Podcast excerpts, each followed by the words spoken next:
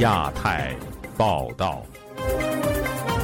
各位听友好，今天是北京时间二零二二年九月一号星期四，我是佳远。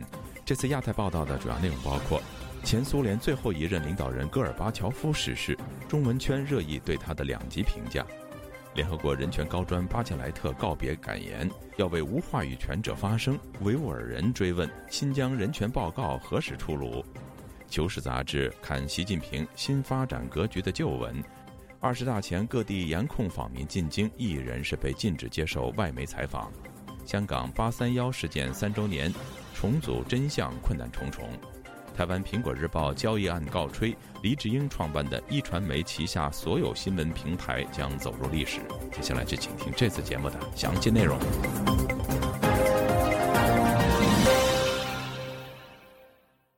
前苏联领导人戈尔巴乔夫周二病逝，引发中文舆论圈对他的功过热议。有人认为，戈尔巴乔夫促成苏联解体是他要负担的历史责任，但也有人说，戈尔巴乔夫最大的贡献就是结束了共产党对苏联的统治。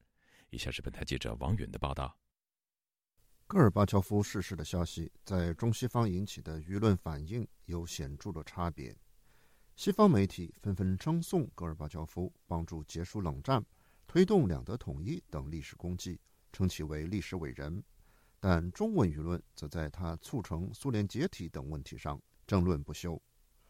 外交部发言人赵立坚八月三十一号在例行记者会上就此表示：“戈尔巴乔夫先生曾经为推动中苏关系正常化做出积极贡献，我们对他病逝。”表示哀悼，向他的家属表示慰问。赵立坚寥寥几句话，只集中在中苏关系，给外界解读官方对戈氏的态度留下了巨大的空间。事实上，戈尔巴乔夫在位仅六年。一九八五年，他出任苏联最高领导人后，出于对苏共执政七十年却让苏联陷入严重困境的不满，开始对苏联进行多方面的改革。中共浙江省委宣传部官方公众号“之江轩”刊发了一篇文章，认为正是戈尔巴乔夫新思维下的这一系列改革，产生了多米诺骨牌效应，最终让苏联这个庞大的社会主义国家轰然倒塌，建党九十三年的苏联共产党宣告自动解散。这个结果让人无比错愕，但在自由的中国网络防火墙之外。中国官方的这种观点却受到了激烈的反驳。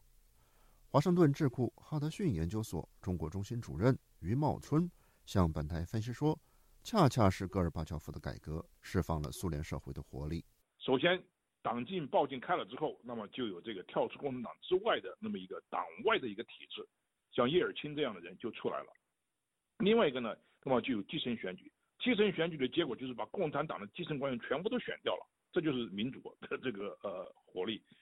戈尔巴乔夫常常被外界称为“共产主义掘墓人”，这一方面是因为苏联共产党是在他手中解散的，一方面也是因为随着苏联解体，原先以苏联为首的共产主义国家阵营也作鸟兽散。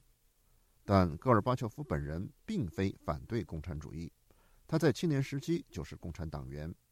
在2018年上映的纪录片。会见戈尔巴乔夫中，熟悉戈尔巴乔夫的人介绍说，戈尔巴乔夫的初衷只是改革共产主义，而不是取消这种制度。华盛顿人权组织公民力量创始人杨建立认为，戈尔巴乔夫身上显然还有历史的局限。呃，当时他对这个民主的制度的那种设想，我想肯定是非常微弱的。基本上他是从一种人道，然后从政治宽松的角度出发，同时以救国。啊，这个甚至当时有一些就说，哎，让党能够这个更好的这个执政方面去考虑走出的那一步。他强调，每个伟人走出一步之后，其结果往往不是他们能控制的。戈尔巴乔夫去世的日子恰逢中共二十大前夕，习近平将连任中共最高领导人的传闻已经皆知相闻，舆论间愈加重视领袖人物对国家命运的影响。在一九八九年的访华行程中，戈尔巴乔夫会见了当时的中国改革派领导人物、中共中央总书记赵紫阳。后者在六四事件之后被迫下台。坊间常有人将赵称为戈尔巴乔式的人物。余茂春则认为，中国的悲剧并不是没有戈尔巴乔式的人物。呃，中国的共产党内的改革家改来改去，还是为了共产党的一党专制，就像戈尔巴乔夫当年的初衷一样。因为如果说没有党外的这个推动，没有人民的力量，没有摆脱共产党的完全控制的党外的力量，中国的民主，中国的这个呃开放社会是没有前途的。自由亚洲电台王允华盛顿报道。八月三十一号是联合国人权高专巴切莱特在任的最后一天，也是各方瞩目的新疆人权报告预定出炉的一天。围绕这份延迟已久的报告，美中之间一直在继续角力。这份报告到底会怎么写？北京的持续施压会奏效吗？请听本台记者凯迪的报道。八月三十一号是联合国人权高专巴切莱特任期最后一天。透过推特，巴切莱特发表告别感言，呼吁每个人，包括国家、公司、公民社会，与世界各地无数人权捍卫者站在一起，为无话语权者发声。他还赞扬那些人权捍卫者敢于持续提出尖锐问题。Why are the voices of some communities ignored? 为什么一些社区的声音被忽视？为什么那些被排斥在外的人的情况没有得到改善？为什么我们不能共同努力找出解决方案？不过，巴切莱特的这些提问似乎更像是给他自己的。今天，世界各地维吾尔人和人权工作者都在焦虑等待联合国人权高专办公室发表其拖延已久的新疆人权报告。世界维吾尔人代表大会中国事务部主任伊利夏提告诉本台：“但如果到今天的工作日结束为止，那么还不能够发表这个文件的话，那……”米歇尔·巴切莱特的这个讲讲话，就是为他的虚伪、为他的软弱、为联合国的无能所做的一个最精彩的注释。巴切莱特此前已信誓旦旦表示会在今天，也就是卸任前最后一刻发表这份报告。围绕这份难产的新疆人权报告，美中角力已有一段时间，并在临近发表前达到新高潮。八月三十号，美国驻联合国大使格林菲尔德首先发表推文，强调值此强迫失踪受害者国际日，我的心与被中国拘留或失踪的数以千计维吾尔人亲人同在，并呼吁巴切莱特发表这份各方都在期待的联合国新疆人权报告。针对格林菲尔德的声明，中国常驻联合国代表团发言人也马上发出声明。反称美国对中方造谣抹黑、无端指责，以及对国际组织工作指手画脚、横加干涉，并抨击美国是强迫失踪问题的重灾区。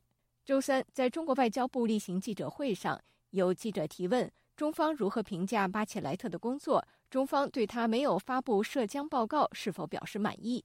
中国外交部发言人赵立坚回应称，中方已多次表明立场，坚决反对联合国人权高专发布所谓涉疆报告。他还指责报告完全是美国等少数西方国家势力一手策划的闹剧，希望高专本人做出正确决定。为何中国要如此强烈的干预联合国这份新疆人权报告？伊里夏提认为，联合国是二战后人类为阻止任何类似于纳粹的种族灭绝等人权灾难而设立的里程碑式机构。联合国发表的报告带有一定分量。他还表示，如果报告得以发表，不管其内容强弱，对于作为联合国常任理事国之一的中国，都将是一个极大压力，是对中国政府这种野蛮做法的一个谴责。伊里夏提说，这份报告的重要意义就在于它是由联合国发表，确认这种种族灭绝事实的存在，也就是对这一事实盖章加以确认。这个章子非常重要，因为这个章子。印在那张纸的时候，那个报告上面的时候，同时也是对中国政府的一个响亮的一巴掌。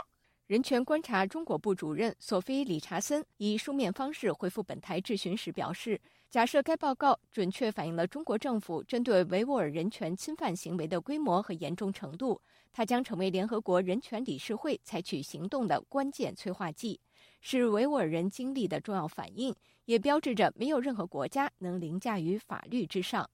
美国的倡导组织维吾尔运动执行董事巴山·阿巴斯告诉本台，巴切莱特等待最后一天发布报告，也是在玩弄现有系统。外界甚至不知道这将是怎样一份报告。if she actually do does the right thing，如果他做了正确的事，发布的报告是许多专家和受害者证词的实际发现，并反映了我们家乡发生的真实情况，那么他过去就是不想面对来自中国政权的压力或者任何形式的反馈。阿巴斯说：“巴切莱特的行为实际上证明他没有勇气做正确的事，他不该等到最后一刻才发表这份报告。”以上是自由亚洲电台记者凯迪华盛顿报道。外界预料习近平连任在即，《求是》杂志星期三看出了他两年前，也就是十九届五中全会上发表的讲话，讲话的重点仍立足于所谓新格局、新理念。事隔两年，旧闻重发。到底释放了什么样的信号呢？专家给出了看法。今天本台记者经纬的报道。八月三十一日，中国官媒新华社出版了第十七期《求是》杂志，发表了中共中央总书记、中国国家主席、中央军委主席习近平在党的十九届五中全会第二次会议上的讲话。新发展阶段，贯彻新发展理念，必然要求构建新发展格局。中共十九届五中全会二次会议于二零二零年十月二十九日在北京召开，此次是旧闻重发。中共十二大前官方杂志《旧闻重发》聚焦习近平谈新发展阶段、新发展理念与新发展格局，这是释放了什么样的信号？中国民主党全国委员会主席王军涛告诉本台。发表讲话时正值疫情初期，而中国在习的领导下率先走出疫情笼罩，正是他春风得意之际。时隔两年，求是才推出习近平的讲话稿，是释放了党内斗争的信号。习近平现在栽了个跟头，所以经济上面现在大概这样就交给李克强了。习近平实际上现在经济上大权旁落，所以你看李克强非常活跃。那如果真是这样，李克强这样就在全面的复辟到邓小平那儿去。常委做了决定，李克强在拼命在抓经济，李克强抓经济，借着就经济为名，实际上全面复辟回到邓小平那块儿去。邓小平发展经济主张分权，让下面去做事儿，政府少管事儿，党少管事儿，而习近平就是要党多管事儿，要集权。中共中央政治局八月三十日召开会议，决定中共第十九届七中全会将于十月九日召开。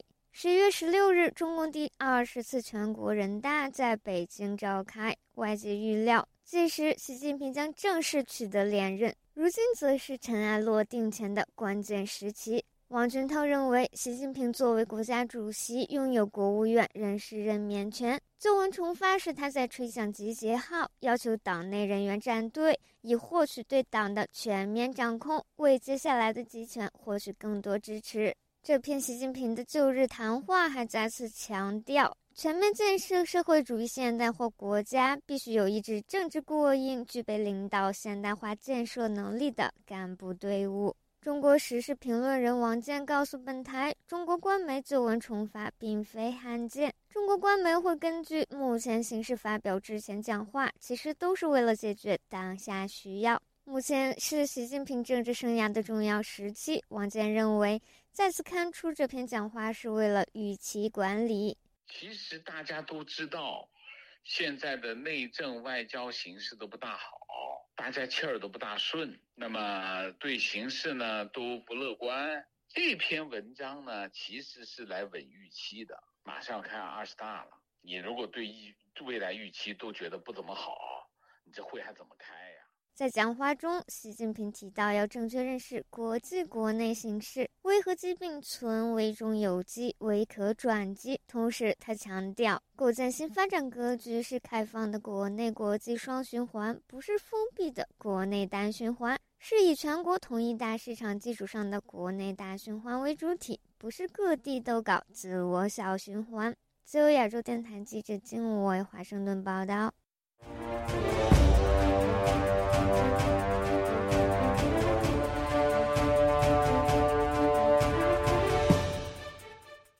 中共二十大将于十月十六号在北京召开。北京公安提醒异议人士不得发表评论和接受外媒采访。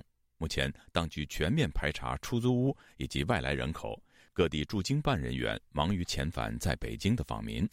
请听记者古婷的报道。中共二十大前夕，北京多位外省人士本周三告诉自由亚洲电台，近期北京公安开始排查外来人员，并禁止业主将房屋借给无固定职业者或者访民。在京访民马女士告诉本台。北京警察十几天就开始清理了，访民呢都抓回原籍了。十几天前黑龙江来抓人，我跟那个派出所干起来，就这一楼六十户，挨家挨户查，把我给砸急眼。地方来人都有在北京执法权。昨天我住这个村儿又整稀里哗啦，这挺紧张的。他开会，老百姓真是遭了殃了。马女士还说，进京的访民东躲西藏，唯恐被抓回原籍，再遭到软禁。一个浙江台州访民已经失联多日。昨天一个访民来了，要猫到我这，我说我这房东已经就说是出卖人了，所以说不敢留，没您。我们在北京住过超过七天的就不给登记了。就疫情开始是十五天，现在缩到七天了。另一位辽宁访民张女士告诉本台，各地访民均被户籍地政府方人员软禁，甚至被拘留。上访人都给看起来，不要上北京来。在北京各个省上访的，基本上都被他们按盯梢。你进国家信访局，你还得被你当地警察给接走，就当这疫情隔离。当局除了实施疫情管控，在几乎没有疫情的北京城内，对艺人士亦发出禁止发表时事评论和接受外国记者采访的提醒。一位独立学者说：“警方就是一个意思，在二二十大之前，不允许我发出任何声音，不能写文章，不能接受外国记者的采访，这是他们反复的跟我讲的。”唉。这个国家就是这么一个情况，有什么办法呢？据网民说，为了确保二十大前北京安保措施万无一失，天津、石家庄、保定、承德等周边数百万人已经被当局以实施疫情防控的理由限制自由。微信视频号孙愿平在周三早上拍摄一段视频，他说：“今天是二零二二年的八月三十一日上午八点五十七分。”我所在的地点是石家庄市长安区某生活小区。这个小区连续七天每天做核酸，今天停止做核酸。这个疫情办公室通报，石家庄市长安区连续三天在静默管理的过程当中，没有核酸阳性报告，没有确诊病例。他还说，政府通告，如果连续三天没有阳性和确诊病例。就应该由中风险地区降为低风险。低风险地区连续七日没有核酸阳性，不知道为何还要封锁小区，不让居民下楼。据新华社报道，中共中央政治局会议决定，中共二十大于十月十六日在北京召开。本次大会的议程预计是：中共中央总书记习近平代表第十九届中央委员会向大会作工作报告，修订中国共产党章程，选举第二十届中。中央委员会和第二十届中央纪律检查委员会。自由亚洲电台记者古婷报道。八月三十一号是香港反修例示威时，大批市民在地铁太子站内被警察殴打的“八三幺”事件三周年。事发时，警方封锁发案现场三十个小时。时隔三年，香港的记者和前区议员仍不放弃寻求“八三幺”事件的真相。但因为当局不愿意公开全部资料和启动独立调查，使八三幺事件成为公众心中的悬案。详情，请听记者陈子飞的报道。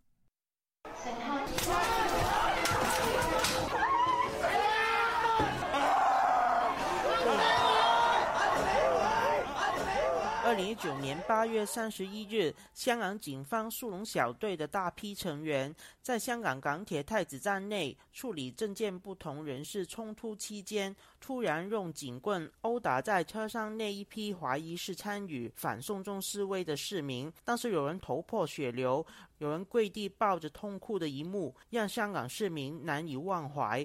当时警方以调查为理由，封锁太子站长达三十个小时，引发包括太子站有人被打死等众多的传闻。不少记者曾参与调查，希望能还原真相。香港记者嘉欣是其中一人。嘉欣对本台表示，太子站被封锁期间，有很多疑问需要警方、消防和港铁回应，才能查清传闻的虚实。但记者在调查过程中遇到不小的困难，只能拿到零散的资料。事件过去三年，嘉欣表示，八三一事件对他来说还有很多疑问没能解决。解唔开嘅谜团就系，即系赶走晒记者之后。几十个钟头，究竟发生咗咩事？解不开的谜团是，把所有记者赶走后，在太子站内究竟发生了什么事？当晚有多少警员在站内？警方做了什么？在车站内的市民又发生了什么事情？究竟有没有人严重受伤，或所谓的有危机的状况？警方或其他在场的人员有没有人出错，或者做了不可告人的事？嘉兴表示，港铁太子站的摄像记录对记者和公众来说是追查真相最有力的资料，但当局和港铁不愿意回应公众的诉求，使事件真相难以还原。无论阿陈燕南个事件啦，佢周子乐事件，都攞咗个 CCTV 出嚟。在陈燕玲和周子乐的死亡事件都有 CCTV 视频提供，但是在八三幺太子站，政府每次交代当时有多少人受伤的数字，每次都有不同。就是这种不尽不实和含糊其辞，已让公众很难相信当局的说法。在信任已经崩溃之下，港铁最后也只提供 CCTV 的截图，不愿意公开视频。整件事件的处理，你看到警方和港铁是放弃了市民对他们的信任，让事件变成一件悬案。除了记者，有不少的民主派立法会议员和区议员都曾经要求政府启动独立调查，还原八三一事件的真相。前区议员朱江伟是其中一人，他表示，八三一事件对香港人来说是集体的伤痛，需要具有公信力的调查，让公众消除疑问。他表示，担任区议员期间，曾连同其他民主派的区议员成立委员会调查，但当局不允许委员会运作。他对不能协助市民解开谜团留有遗憾。其實我到現在為止都唔能夠確定嗰日冇死人。獨立調查等等呢，其實就係。其實到目前為止，我都不能確定當天沒有人死。要求獨立調查，就是為了釐清這件事。政府只是一直都說沒有死人。但不容许其他人调查，只是用强权说没有死人，谁谣传有人死便拘捕谁，这样的处理只会让公众怀疑事件一定有内情。只要有真相，社会才能走出阴影。但很遗憾，我们已尽能力都没有办法做到独立调查。朱江伟表示，八三一事件对二零一九年的反送中示威以及整个香港社会都具有标志的意义，象征市民对香港政府和警察信任的崩溃。他表示，因为香港國安法实施和疫情不能聚集，市民不能到太子站献花纪念八三一事件。但不代表香港人会忘记事件。他相信八三一的事件在每个香港人的心目中是不能也不会抹去的记忆。就有亞洲电台记者陈子飞台北报道。台湾苹果日报交易案告吹，由黎智英创办的一传媒旗下所有新闻平台将成为历史。台湾苹果日报负责人叶一坚鼓励员工到新平台后好好努力，再创一番天地。而新买家潘杰贤则创立新平台一平新闻网，招聘绝大部分前台平的员工。今天本台记者纯音的报道：台湾苹果新闻网将于礼拜三二十三时五十九分起暂停更新。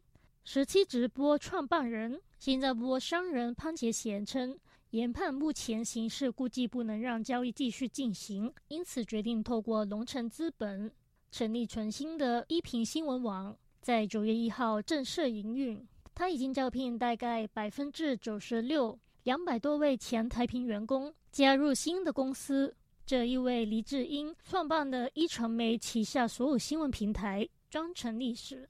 台平负责人叶一坚礼拜三下午到台平办公室参与台平珍重再见下午茶会，面带微笑与员工合照留念。他们都戴着台平最后一期推出的口罩。現場也有准备写上平安的大奶油蛋糕。有员工向本台透露，早上因为大家都要收拾东西，所以話多話少，弥漫一股低气压。但叶一坚来到后，公司的气氛又高涨起来。叶一坚接受苹果新闻网采访时说：“大家好好珍惜，好好去那边好好努力，再创一番天地，好，加油！”有在台平工作十九年的记者一树，最深刻是跑高雄气爆新闻，只差一分钟就被炸到。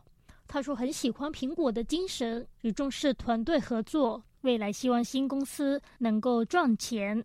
本台记者在台平营运最后一天，到其办公大楼外，随着台平关灯，其招牌可能会被拆走，因此不少台平员工与其合照。已任职八年，将不会转到新公司的台平财务部员工米尔对本台说：“我们已经坚守到最后一刻。”米尔不禁落泪。他说：“一直都在想，会不会有人接手他们，让苹果这个品牌继续下去？但好像真的没有办法。”他说：“苹果对他们很好，他们的收入跟待遇都非常好，但转到新公司也不知道未来状况，而新公司也没有邀请他们部门，因此他离职后将稍作休息。”米尔说：“潘杰贤主要邀请记者到新公司，他觉得是很有诚意。谈及当初潘杰贤想要收购台平，米尔有这个看法：中资嘛，我们老板这么辛苦。”就是为了抵抗中资啊！带了十八年的业务部员工陈小姐接受本台访问时说：“非常不舍，基于个人生涯规划而不打算要到新平台。她觉得心情很复杂，也不晓得新平台有没有延续到台平的精神，感觉好像，但好像又不是同一个东西。”另外，有台平员工有话想要对黎智英说：“我很感念黎先生做的一切，释放黎智英。”除了有台平员工到大楼外合照，也有台平读者。其中彭小姐对本台说：“台平在台湾曾经创造过媒体历史，带给台湾人不一样的新闻角度，与传统台湾媒体不一样。”他还说很佩服李智英，他是一生反共，即便有能力也不离开香港过他的太平日子。开了另外一扇窗了，让我们知道说：“哎，原来新闻跟我们以前想象的，因为。”台湾的历史你应该也清楚吧？台湾最早是戒严，所以它其实最早的媒体只有三大报，然后那个每一篇登出来的文章都要经过审核的，其实是有一点思想控制的。然后后来当然报禁开放之后有新的媒体加入，可是那个旧的习惯是不会改的嘛。然后可是因为香呃苹果是香港来的，然后李志英他们的做法是跟台湾传统媒体完全不一样，所以其实他是为台湾的受众打开了一个不一样的视野，这样。对于新平台一评，他觉得还要再观察。他觉得一个媒体是怎么样的立场，在他的文章是可以很容易的看得出来，所以都骗不了人。礼拜二，纯新平台一评新闻网 APP 已经能够下载，虽然说九月一号才正式营运，不过可见八月二十八号已经率先有七篇财经、国际社会等新闻刊出。尽管潘杰贤在记者会上强调。新成立的一品新闻网与台平是两个平台，但是一平的宣传广告写上一天一苹果，与当初苹果打着每日一苹果，没人能骗我的旗号甚似。另外，潘杰贤强调，一平有两百多位前台平采访团队，原汁原味打造。点入苹果新闻网首页，已经出现与一平新闻网的连结，也有标语写上“苹果下一站”。一平新闻网，自由亚洲电台记者纯英台北报道。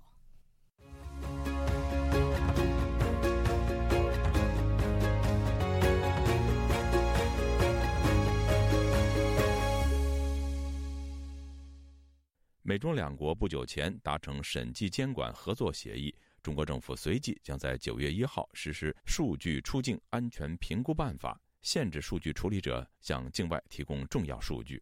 这是中国政府在为中美审计监管合作协议留后手吗？请听记者唐媛媛的报道。中国周四将实行数据出境安全评估办法，办法将溯及既往自二零二一年一月一日起，向境外提供十万笔个人信息或者一万笔敏感个人信息的数据处理者，需申报数据出境安全评估。美中两国刚于八月二十六日签订审计合作协议，同意让美国上市公司会计监督委员会至香港审查在美上市的中国公司的审计资料。当时，中国证监会就在官网上指出，美方查看的审计工作底稿等文件将通过中方监管机构协助调取。合作协议对于审计监管合作中可能涉及敏感信息的处理和使用做出了明确约定，针对个人信息等特定数据设置了专门处理程序。而北京将在九月一日实行数据出境安全评估办法，不禁令外界质疑，这是否意在阻碍美方检查中国公司的审计底稿？美美国信息与战略研究所经济学者李恒清告诉本台记者：“中国很常以信息安全作为借口封存审计资料，而数据出境安全评估办法也是中国阻挡审计资料公诸于世的手段。”他认为，中国政府背后真正的目的是在隐藏这些大公司背后的股东。你知道，中国的很多的大型公司啊，他们都是这个权贵家族的白手套。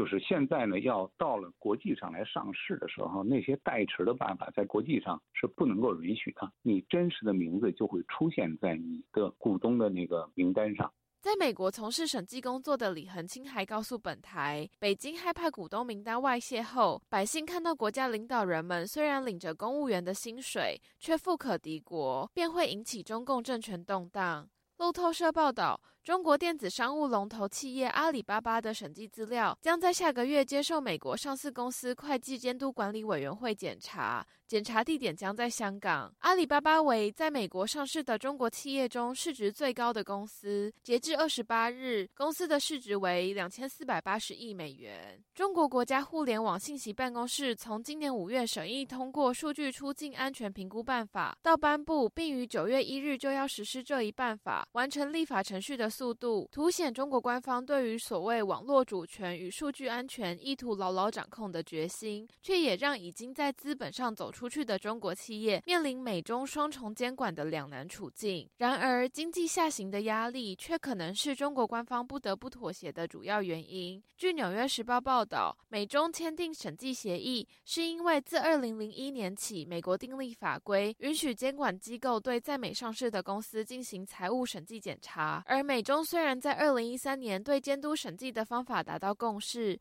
但中国却以国家安全为理由，未将中国企业的全部审计资料交给美方。在美中关系紧张加剧下，审计协议仍能达阵。报道认为，这反映了北京对自身经济前景也有担忧。在国内经济已因房地产市场低迷以及新冠清零政策遭重创之际，中国担心若中资企业被迫从华尔街摘牌，会加剧国内经济衰退。这才让中国愿意与美方协商，使审计协议得以出台。美国国会在二零二零年通过立法，如果监管机构在未来三年内不能获得在美上市公司的财务信息，该公司就必须下市。但前投资银行家汪浩在接受本台电访时认为，就算美中签订审计协议，也不会为美国监管机构带来实质注意。这是因为现在的协议让美国得以到香港检查审计，但中国的企业实际上是有良两。本账，一个是他在中国国内做的审计会计，另外一套他在香港请了国际的会计事务所帮他再做一套符合国际标准的审计。汪浩分析，如果美国监管机构在香港检查数据，他拿到的也是修改过的数据，若非审查实际数据，那能带来的监管意义便不大。自由亚洲电台记者唐媛媛报道。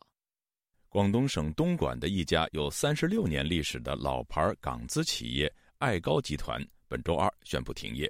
该集团通告表示，公司近年来转型新产品投入巨大，又恰逢新冠疫情爆发至今，对以出口型为主的公司影响极大。公司已经连续多年出现严重亏损，难以为继。以下是本台记者古婷的报道。香港企业爱高集团本周二发出的停业通告称，近年来公司转型新产品投入巨大，又恰逢新冠疫情爆发至今，对以出口型为主的公司影响极大。公司已经连续多年出现严重亏损，举步维艰，难以为继。公司管理层虽想方设法多方寻求支持。苦撑数月仍无法扭转颓势。公司已经是全面停产停业状态。经公司管理层慎重考虑，决定爱高东莞公司于二零二二年八月三十一日正式停业。爱高集团是在一九八六年在东莞投资设厂的港资企业，主要生产和销售电子制品、自行车插头控制线，还设立研发机构，研究和开发电子产品新技术，在行内可谓久负盛名。财经评论人士蔡胜坤本周三接受自由亚洲电台采访时说：“东莞曾经是港台企业在中国设厂的首选之地。早期的港资啊或台资啊，实际上都集中在东莞、惠州，就是珠三角一带吧。那个时候，因为大量的年轻劳动力啊，而且是廉价的年轻劳动力。”在那个年代呢，就为世界的廉价商品呢，应该是立下了汗马功劳，也为中国的经济腾飞呢，呃，本来是打下了一个很好的基础。但是现在主要是倒车的速度太快。蔡胜坤所说的“中国倒车速度太快”，指的是中国经济正在由开放型急速转向封闭型。他说，随着产业链外移，许多企业已经转移到其他国家。世界的这个产业分工啊，格局已经形成了。你中国的话，就好好的利用你的劳动力的优势，让更多的人呢，呃，能够呃呃过上所谓的小康的生活。但是呢，他不是这样想的，他不断的在呃抄袭呃这个西方国家，他总是想把别人的东西呢拿过来之后呢，要超越别人。导致西方国家越来越高度的警惕。公开资料显示，爱高企业东莞有限公司隶属于大型港资上市公司爱高集团，是国际著名的消费电子产品生产商。爱高东莞公司位于东莞后街镇标志旁，占地面积近十二万平方米，并于二零一三年八月迁至后街高科技工业城自己的工业园内。园区占地三百八十亩，总面积二十万平方米，投资总额达三亿元人民币，员工人数最多时达一万人。蔡胜坤认为，从中国社会形态分析，即使中美之间未发生贸易摩擦，没有新冠疫情，产业链也会移出中国，因为外商在华投资的风险越来越大。他说：“呃，因为中国它更看重的是技术，更看重的是自主。”当他明白这些东西并不复杂之后，他很快就会以非常低廉的成本把西方的对手啊就打败。目前，中国大部分企业遇到的关键问题是产业链正移出中国，造成订单外溢。对此，时事评论人士孙强对本台说：“中国的改革开放只是政治需要，而不是真正的要开放市场。中国市场要服从政治需要。几十年来，虽然我们也改革改革开放。”但是我们这种开放是实际上，它本质上来说，它是为政治服务的，政治的需求，所以它才开放这个市场，开放经济。那么政治的需求，同时也可以让经济激发经济往回走，也可以不开放。在中国没有真正的市场经济的，政治第一，经济是为政治服务的。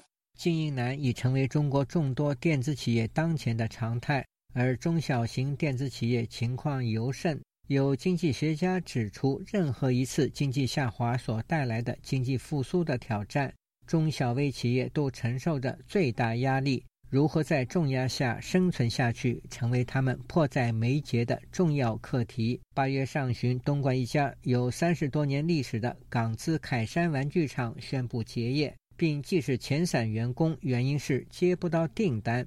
东莞捷盈精密五金制品公司定于三十一日停产结业，另有多家民营企业因订单不足宣布结业和让员工放假。自由亚洲电台记者古婷报道。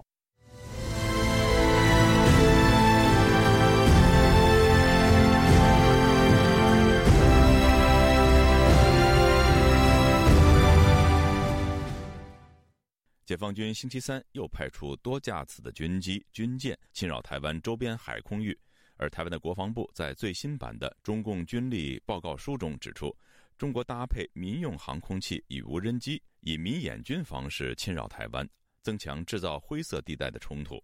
外岛金门近来就频遭中国民用无人机的侵扰，台湾总统蔡英文下令反制后，金门守军首次射击驱离中方的无人机。请听记者夏小华发自台北的报道。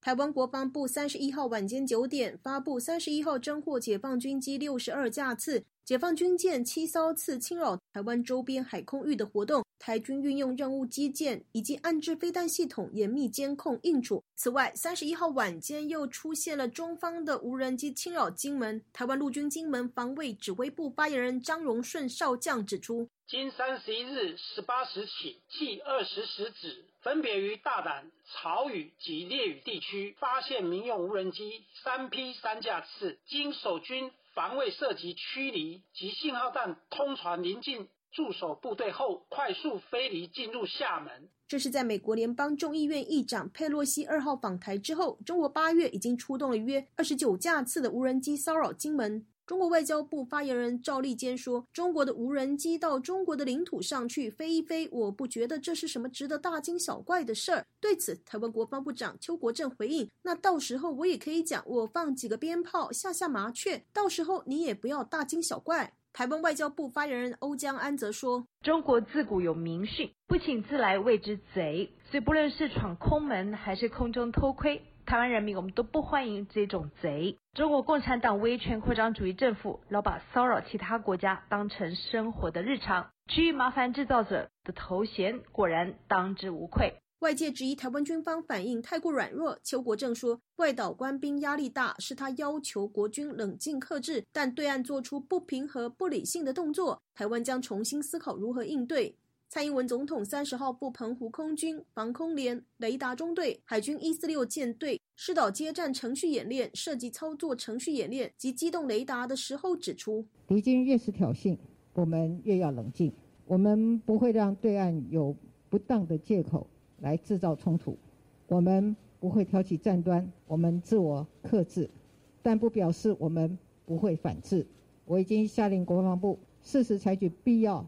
而且强力的反制措施，捍卫国家的领空安全。蔡英文表示，明年度国防整体预算规模已经达到五千八百六十三亿元，创下历史的新高，成长将近百分之十四。台湾将持续推动国建国造、国机国造，提高装备，补充弹药存量，提升后备战力，发展不对称作战。蔡英文下令反制之后，台湾陆军金门防卫指挥部发言人张荣顺少将指出，三十号又有四批四架次无人机侵扰金门，再次进入二胆地区，进限制水域上空。守军即依程序射击信号弹示警，应持续盘旋，遂进行防卫射击。无人机于六时向厦门方向飞离。中共党媒《环球时报》总编辑胡锡进三十一号发文称，现在严格说来，台军已经开第一枪，这很严重。金门守军正在把台海局势带入一个发射实弹，并且可能击落目标的危险时代。向大陆资产发射实弹，一旦造成击落，前方可能是全新的博弈场景，一个用实弹互射的新空间。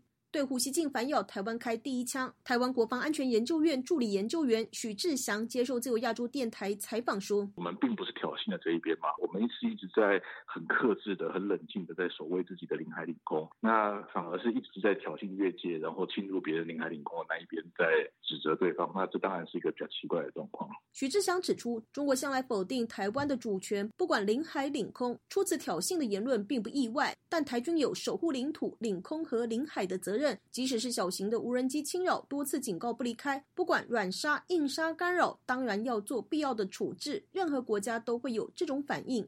台湾国防部作记式联合作战计划处处长林文煌表示，国军一向以胜战作为思考，不会轻启战端。林文煌说：“中共的无人机它进入我的空域时，那么我们除了严密的来监控、掌握它的动态之外，并且会提升防空飞弹的警戒姿态。”来遂行追踪的监视，但是若驱离无效的时候，我们判其对我造成威胁时，我们将按照程序来实施接战的航机，并且一力来遂行自卫权反击。此外，台湾中央社报道，台湾国防部三十一号随二零二三年国防预算书送交给立法院，二零二二年中共军力报告书新增了非军事行动的章节，说明中国利用民用航空器、无人机或是探空气球。侵扰台湾外离岛以及本岛进行坚贞侵扰，更透过科研单位、海钓船、海测船等以明眼演军的方式加强台海周边战场经营。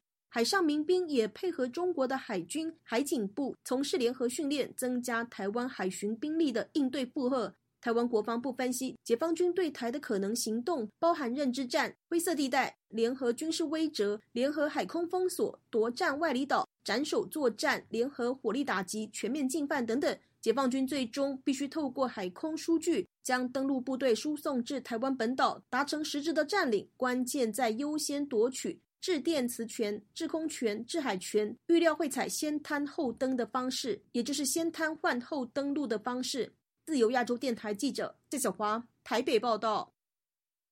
几十年前，自行车大军曾是北京、上海、广州等城市街头的常见景观，而随着交通工具的变化，这一景观在这些大城市已经消失。然而，就在今年的八月三十一号，自行车大军却在广州珠海区重现。请听记者孙成的报道。今日嘅海珠人一夜回到。这是一段目前正流行于中文网络上的视频中的声音。这段视频以一个男生用粤语说“今日的海珠人一夜回到”开始，接着配上了一段有些哀婉的音乐。随着音乐声响起，多张展示广州街头自行车大军的照片被展示了出来。这些照片有的拍摄于上世纪八九十年代，还有一张拍摄于二零二二年八月三十一日，地点都在广州海珠区。广州海珠区的市民之所以会大量依赖自行车出行，复活多年未见的自行车大军，是因为当地的大量地铁站和公交车站已经停运，而停运的原因，则是因为当地出现了几名新冠感染者。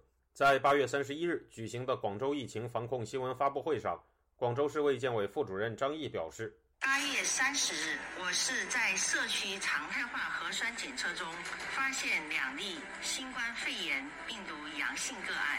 截至目前，在密接排查中发现五个感染者，感染者六和七与感染者三在同一游泳场所有共同暴露史。根据广州当局公布的信息，上述共七名感染者中有三人居住在海珠区龙凤街。两人居住在海珠区江南中街，另外两人住在番禺区大石街。其中六名感染者为轻症，一人为无症状。疫情则是由新冠病毒奥密克戎变异株 B 二七六引起的。在八月三十一日，海珠区多地已被当局划为高中低风险区，地铁二号、八号、广佛站的八个站点宣告停运，七十六条公交线路途经有关站点时将进行跳站。海珠区居民吴先生告诉记者，目前他的出行受到了很大影响。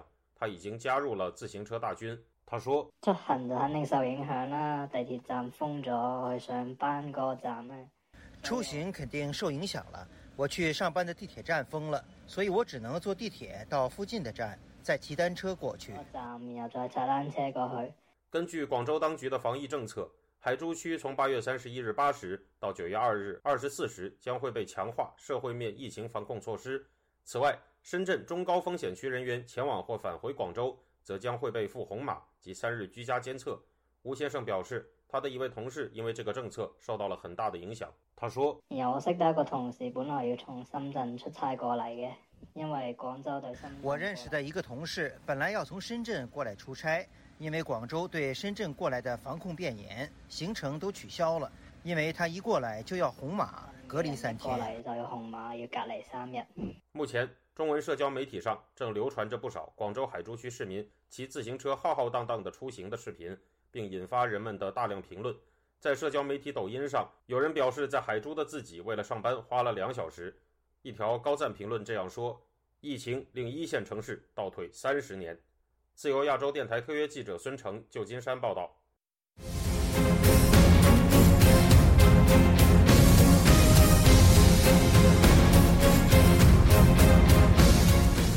在中国从事维权活动而遭拘捕坐牢，后来流亡美国的钟勇，家人包括奶奶、岳母和伯父等亲友都被中国政府监控中。岳母张玲因为害怕而出逃，如今被加拿大移民中心拘留，等待难民听证聆讯。钟勇一家人盼望自身的经历能够让外界更多的关注政治犯家属遭遇的困境。请听记者柳飞的报道。原本就读于广西大学法律系的钟勇，一直关注公益问题。二零一六年五月，他与父亲一起带领家乡广西中山县村民开展抗议政府强占土地、强拆民居的活动，随后被捕坐牢。出狱后，他仍然遭到骚扰迫害。二零一八年，他与父母陆续逃离中国，但是噩梦没有停止。因为钟勇在美国仍然持续为中国民主自由发声，他的亲人在中国成了被监控的对象。岳母张玲原本单纯只是音乐老师，并没有沾染政治，甚至不知道钟勇是政治犯的背景。但今年要去迪拜治疗常年耳疾，就遭到刁难，要求提供所有医疗记录和迪拜医生信息等。张玲说。钟勇发给他机票信息后的一个多小时，公安就找上门问话了，质疑他出国动机。他一开始只是觉得奇怪，后来女儿说明了钟勇背景，才知道被监视了，觉得很可怕。直到登机前，张玲都还遇上刁难证件和保险资料等重重阻碍。千钧一发上了飞机到迪拜，仍然遭到公安电话骚扰。这一连串的折腾。让看完病后的张玲不敢再回到中国，辗转来到加拿大申请难民，寄望能够获得平安。目前仍然被拘留在加拿大移民中心的张玲，透过视讯接受记者访问。他说：“现在虽然不能够外出自由行动，但心灵是自由的。移民中心内的照顾很好，女儿女婿可以探访或是通电话。现在只担心加拿大的难民申请被拒，因为。”自己一回去，一定会被抓去坐牢的。啊，如果我回去的话，就这个后果可能不敢想象。因为在中国啊，这政治犯就是特别危险的，就可能会株连九族的。我都都会担心到我自己的家人都会受到受到威胁、迫害什么的。钟勇说，站在第一线的抗议者和政治犯，不仅自己受到折磨，周遭的亲友都成了被中国政府欺压的无辜受害者。因为钟勇在海外持续批评共产党，让钟勇在中国高龄八十多岁的奶奶两次被公安带走问讯，每一次扣押都将近一整天。钟勇说，八月三十号凌晨，大伯父又来了电话，警告钟勇一家人在海外要老实些，否则连累整个家族。呃，因为我奶奶给我岳母写了个证明书。说明我奶奶被国安局抓捕过的这个过程，现在国安局又来威胁我大伯和奶奶，说要断掉奶奶的退休金和养老金。然后大伯情绪很激动，说我们在国外也不要反对共产党，否则我们整个家族都会受到牵连。钟勇说，大伯写了一段文字，严厉批评他的行为，说他弄得家族抬不起头来，文中还高呼共产党万岁。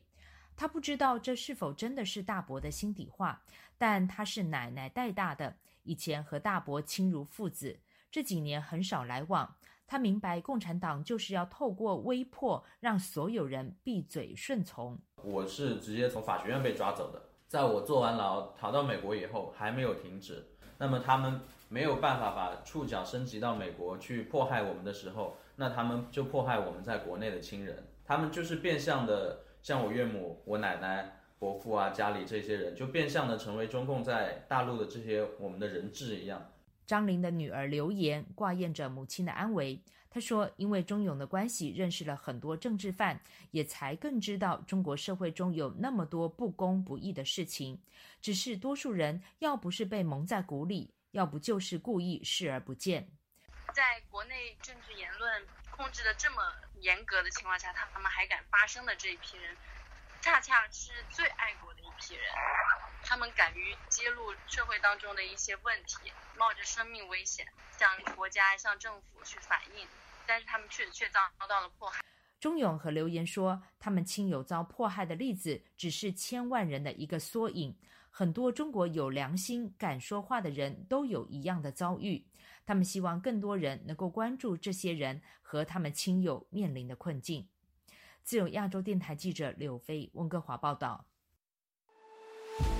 在中共体制下，政治是统帅，是灵魂；而高层政治是统帅的统帅，灵魂的灵魂。